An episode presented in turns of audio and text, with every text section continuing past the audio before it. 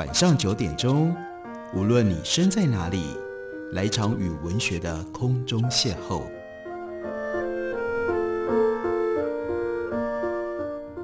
杨照谈书，邀您一同遨游文学世界，认识古今中外的经典之作。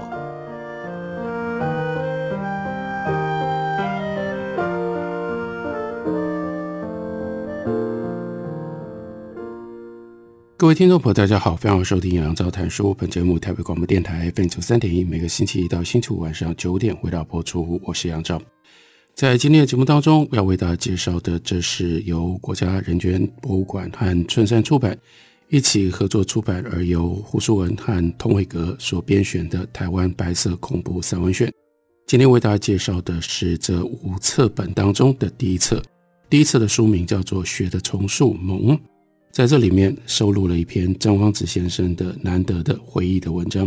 张光子是谁呢？他的父亲是台湾文学的作家张我军，也就是在台湾的文学界开始掀起白话文论争，对于台湾的传统文学发动了非常猛烈攻击的台湾文学史上非常重要的一位人物。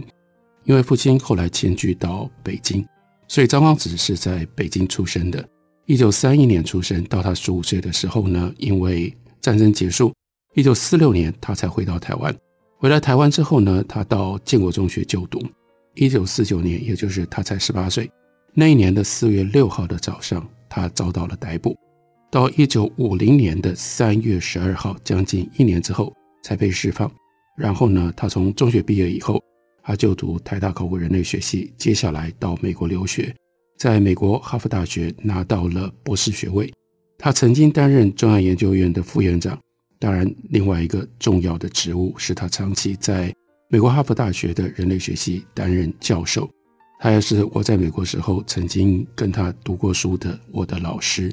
所以，对于我的老师张光子，他在他年轻的时候曾经遭遇白色恐怖的经历，老实说，我在跟他读书的时候，我完全不知道。这要到一九九八年，他写出了他的回忆录。番薯人的故事，然后我们在阅读过程当中才得到了这样比较深刻的体会跟认知。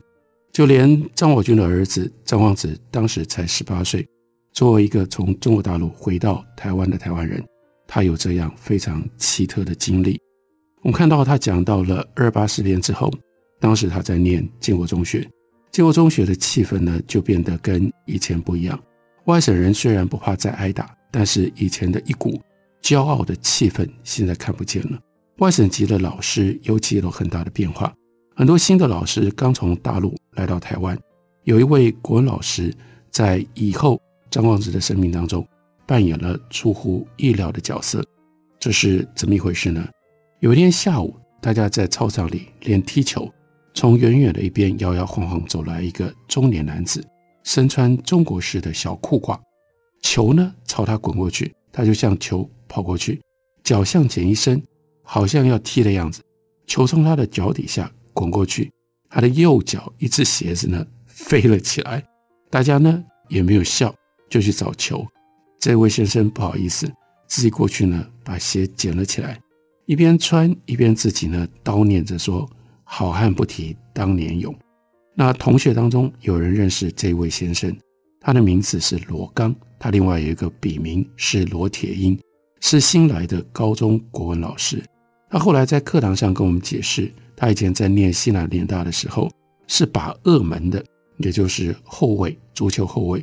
只不过来到台湾的时候已经有五六年没踢球了，所以呢就让大家看笑话了。这位罗刚他是云南人，那个时候呢未婚，至少没有妻子在身边，住在操场对面一栋失修房子的一端，本来呢是建筑物走廊的一端。勉强用几块木板隔成了一个房间，再一个木板沿着墙放在那里，就变成了床。一个炭炉放在门口做饭，另外一个卫生间沿着操场在前面走廊的一端，这就形成了一个单身中学老师的宿舍了。罗老师的对面走廊的另外一端，完全跟罗老师的屋子对称。换句话说，那本来也是走廊，走廊的另外一块小的空间。住着一位教地质矿物的陈老师。他在那间单身宿舍里住了几个月之后，嗯，娶了一个新娘子。罗老师来了以后，张光子说他们的生活变得不一样。第一呢，他还有几位同学，四个人就合编了一本油印的杂志，叫做《五十年代》，被这个罗刚老师大为夸奖，说这个杂志的方向很正确。那个时候，台北的《新生报》有一个副刊叫做《桥》，甚至呢，张光子被邀请给《桥》这个副刊写文章。有的是罗老师来了以前就投的稿，有的呢是罗老师改过之后投过去的。那最早投的一篇文章叫做《老兵的佛像》，是《桥》的老编辑留下来，新的编辑在台湾战后的文学史上非常有名、很重要的，那就是歌雷。歌雷决定发表了，后来又发表的小品文当中有一两篇，例如说《法坛》，这是罗刚老师在讲课的时候给张光子带来了灵感。那《法坛》就可以显现出来，罗老师怎么教与众不同的国文课。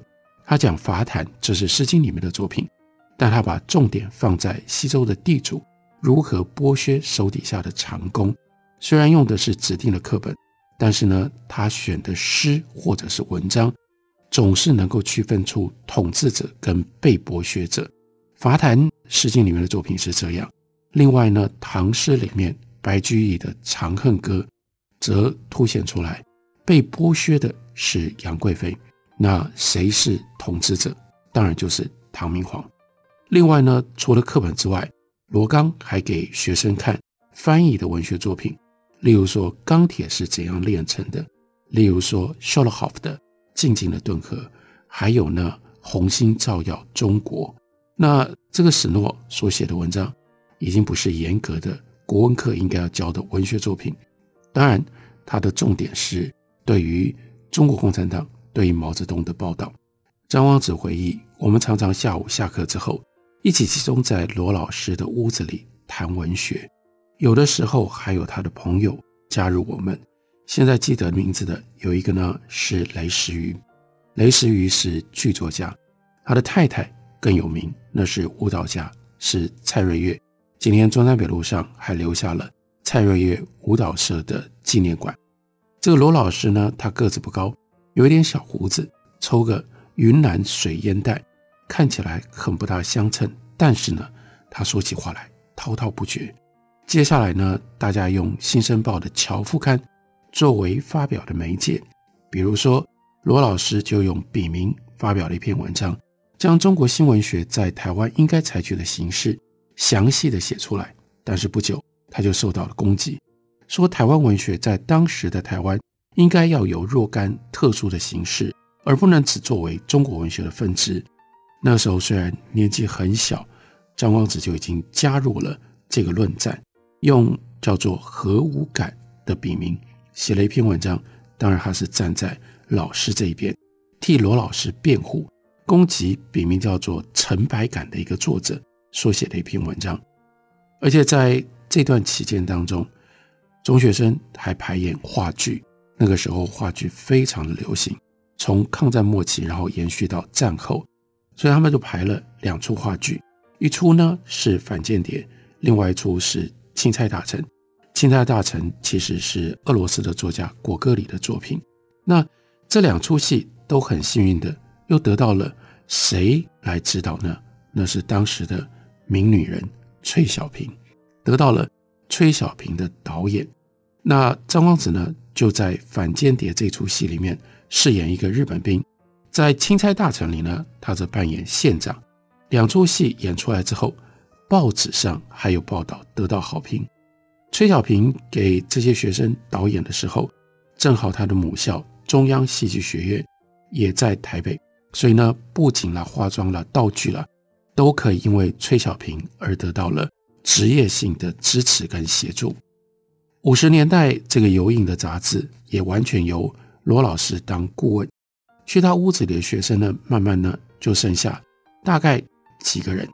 几个人当中呢，有一个姓曾的，他跟我们这一批显然这个时候已经有左倾思想的人来往，他的父亲叫做曾金可，就觉得不对劲，曾经警告他很多次，可是儿子呢不理会。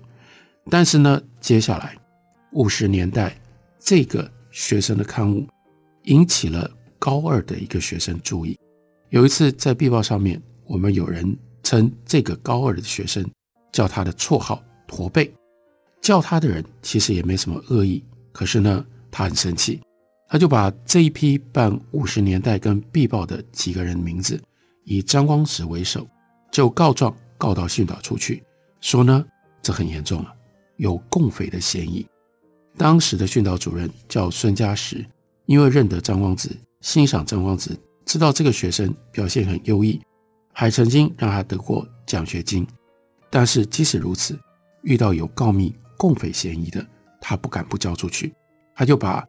这个名单例行公事交给保安单位，所以张光子的名字呢就进入到了邮政检查的黑名单。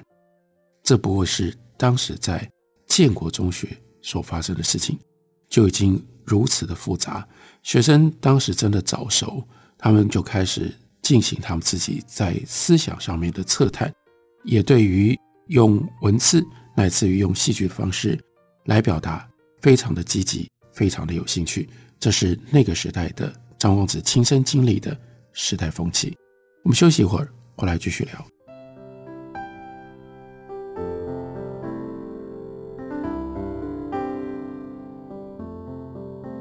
听见台北的声音，拥有颗热情的心，有爱与梦想的电台，台北广播 FM 九三点一。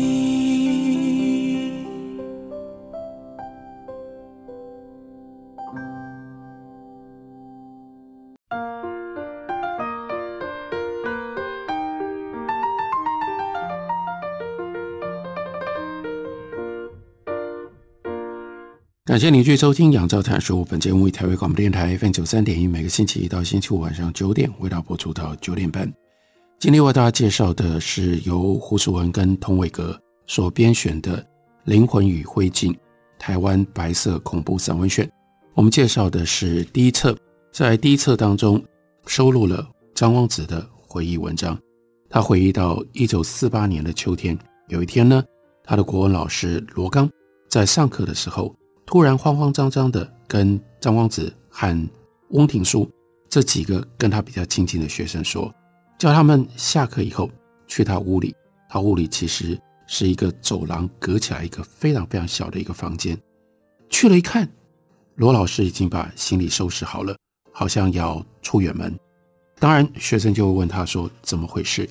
他说他马上要回上海，今天晚上十二点有一班船。会从基隆开出去，大家没讲话，心里都知道罗刚大概有了危险，所以呢就决定一起送他去。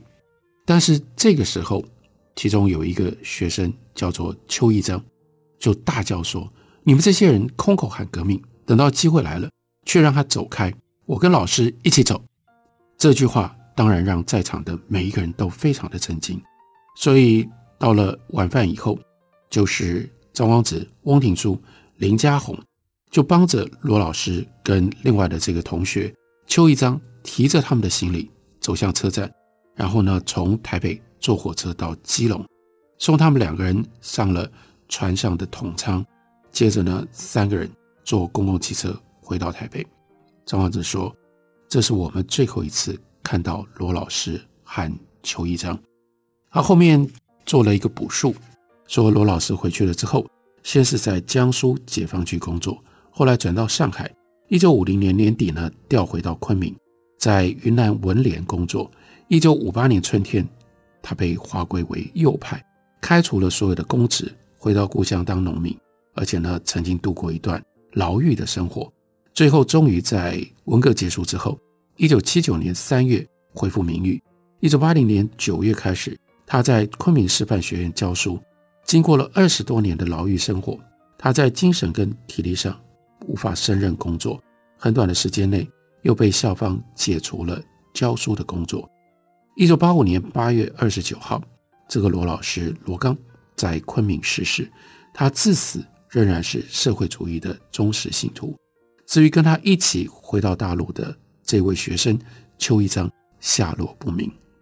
接下来，张望子的回忆把我们带到一九四九年所发生的四六事件。一九四九年四月六号，国民党的情治单位详密的策划执行了台湾学生运动的消灭，而且呢，基本上是成功的。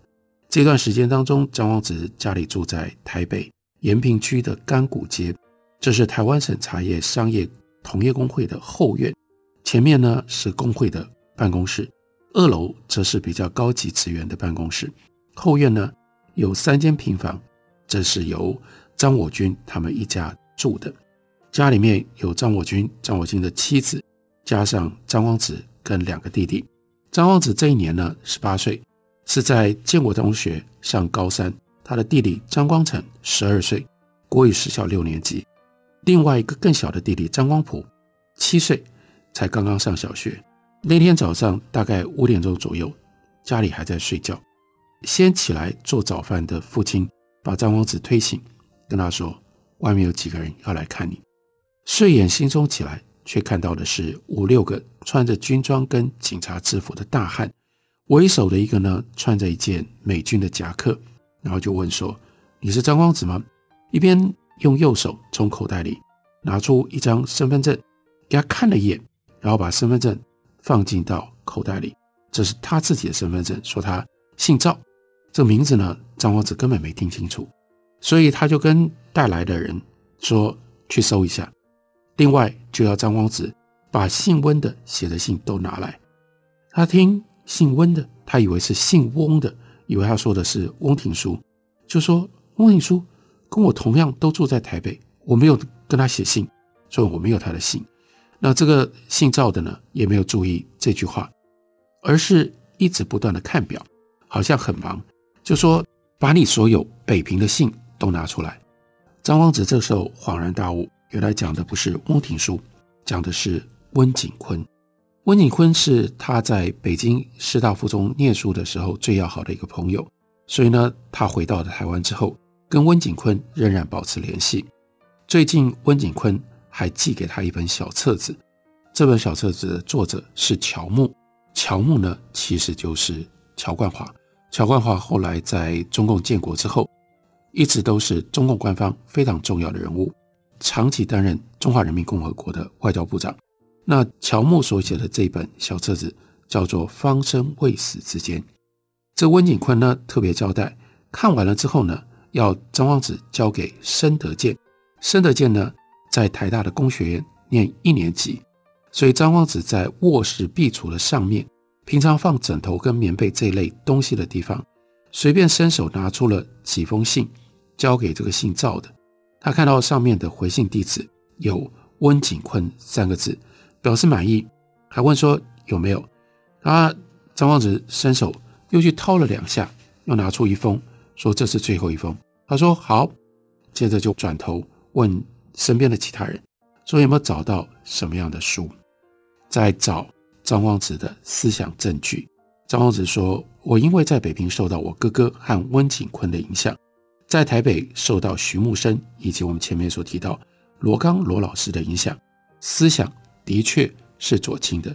所买的书呢，其中包括了艾思奇，这应该是大众哲学，还有呢华冈的社会史，另外有简伯赞的中国通史，还有当然是更大的忌讳毛泽东的《论新民主主义》等等，一共有五六十本放在卧室里面两个书桌还有抽屉里。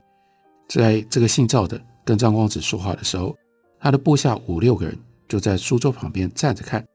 等到赵对张光子说：“你跟我们一块走吧。”然后回身问他们找到什么书没有，没有人说话，也没有人动，只有一个穿着美军夹克很年轻的人转身从书桌上拿起一本三民主义，说：“只有一本。”这个姓赵的看一下书的封面是三民主义，就把书。扔在桌上，只拿着温景坤的信，带着头，把他跟这五六个手下领着一起走出大门。这个细节非常非常重要。就表示当时即使是奉命来逮捕、来搜查的人，他们都不见得真的那么愿意把这么年轻的张光直让他罗织入罪。他们其实是放过他，明明有这么多左派犯忌讳的书，他们都假装没看到，只拿了一本三民主义完全无害的一本。当然，张光直的父亲张我军非常的担心，就问说：“赵贤，你要带他到哪里去？”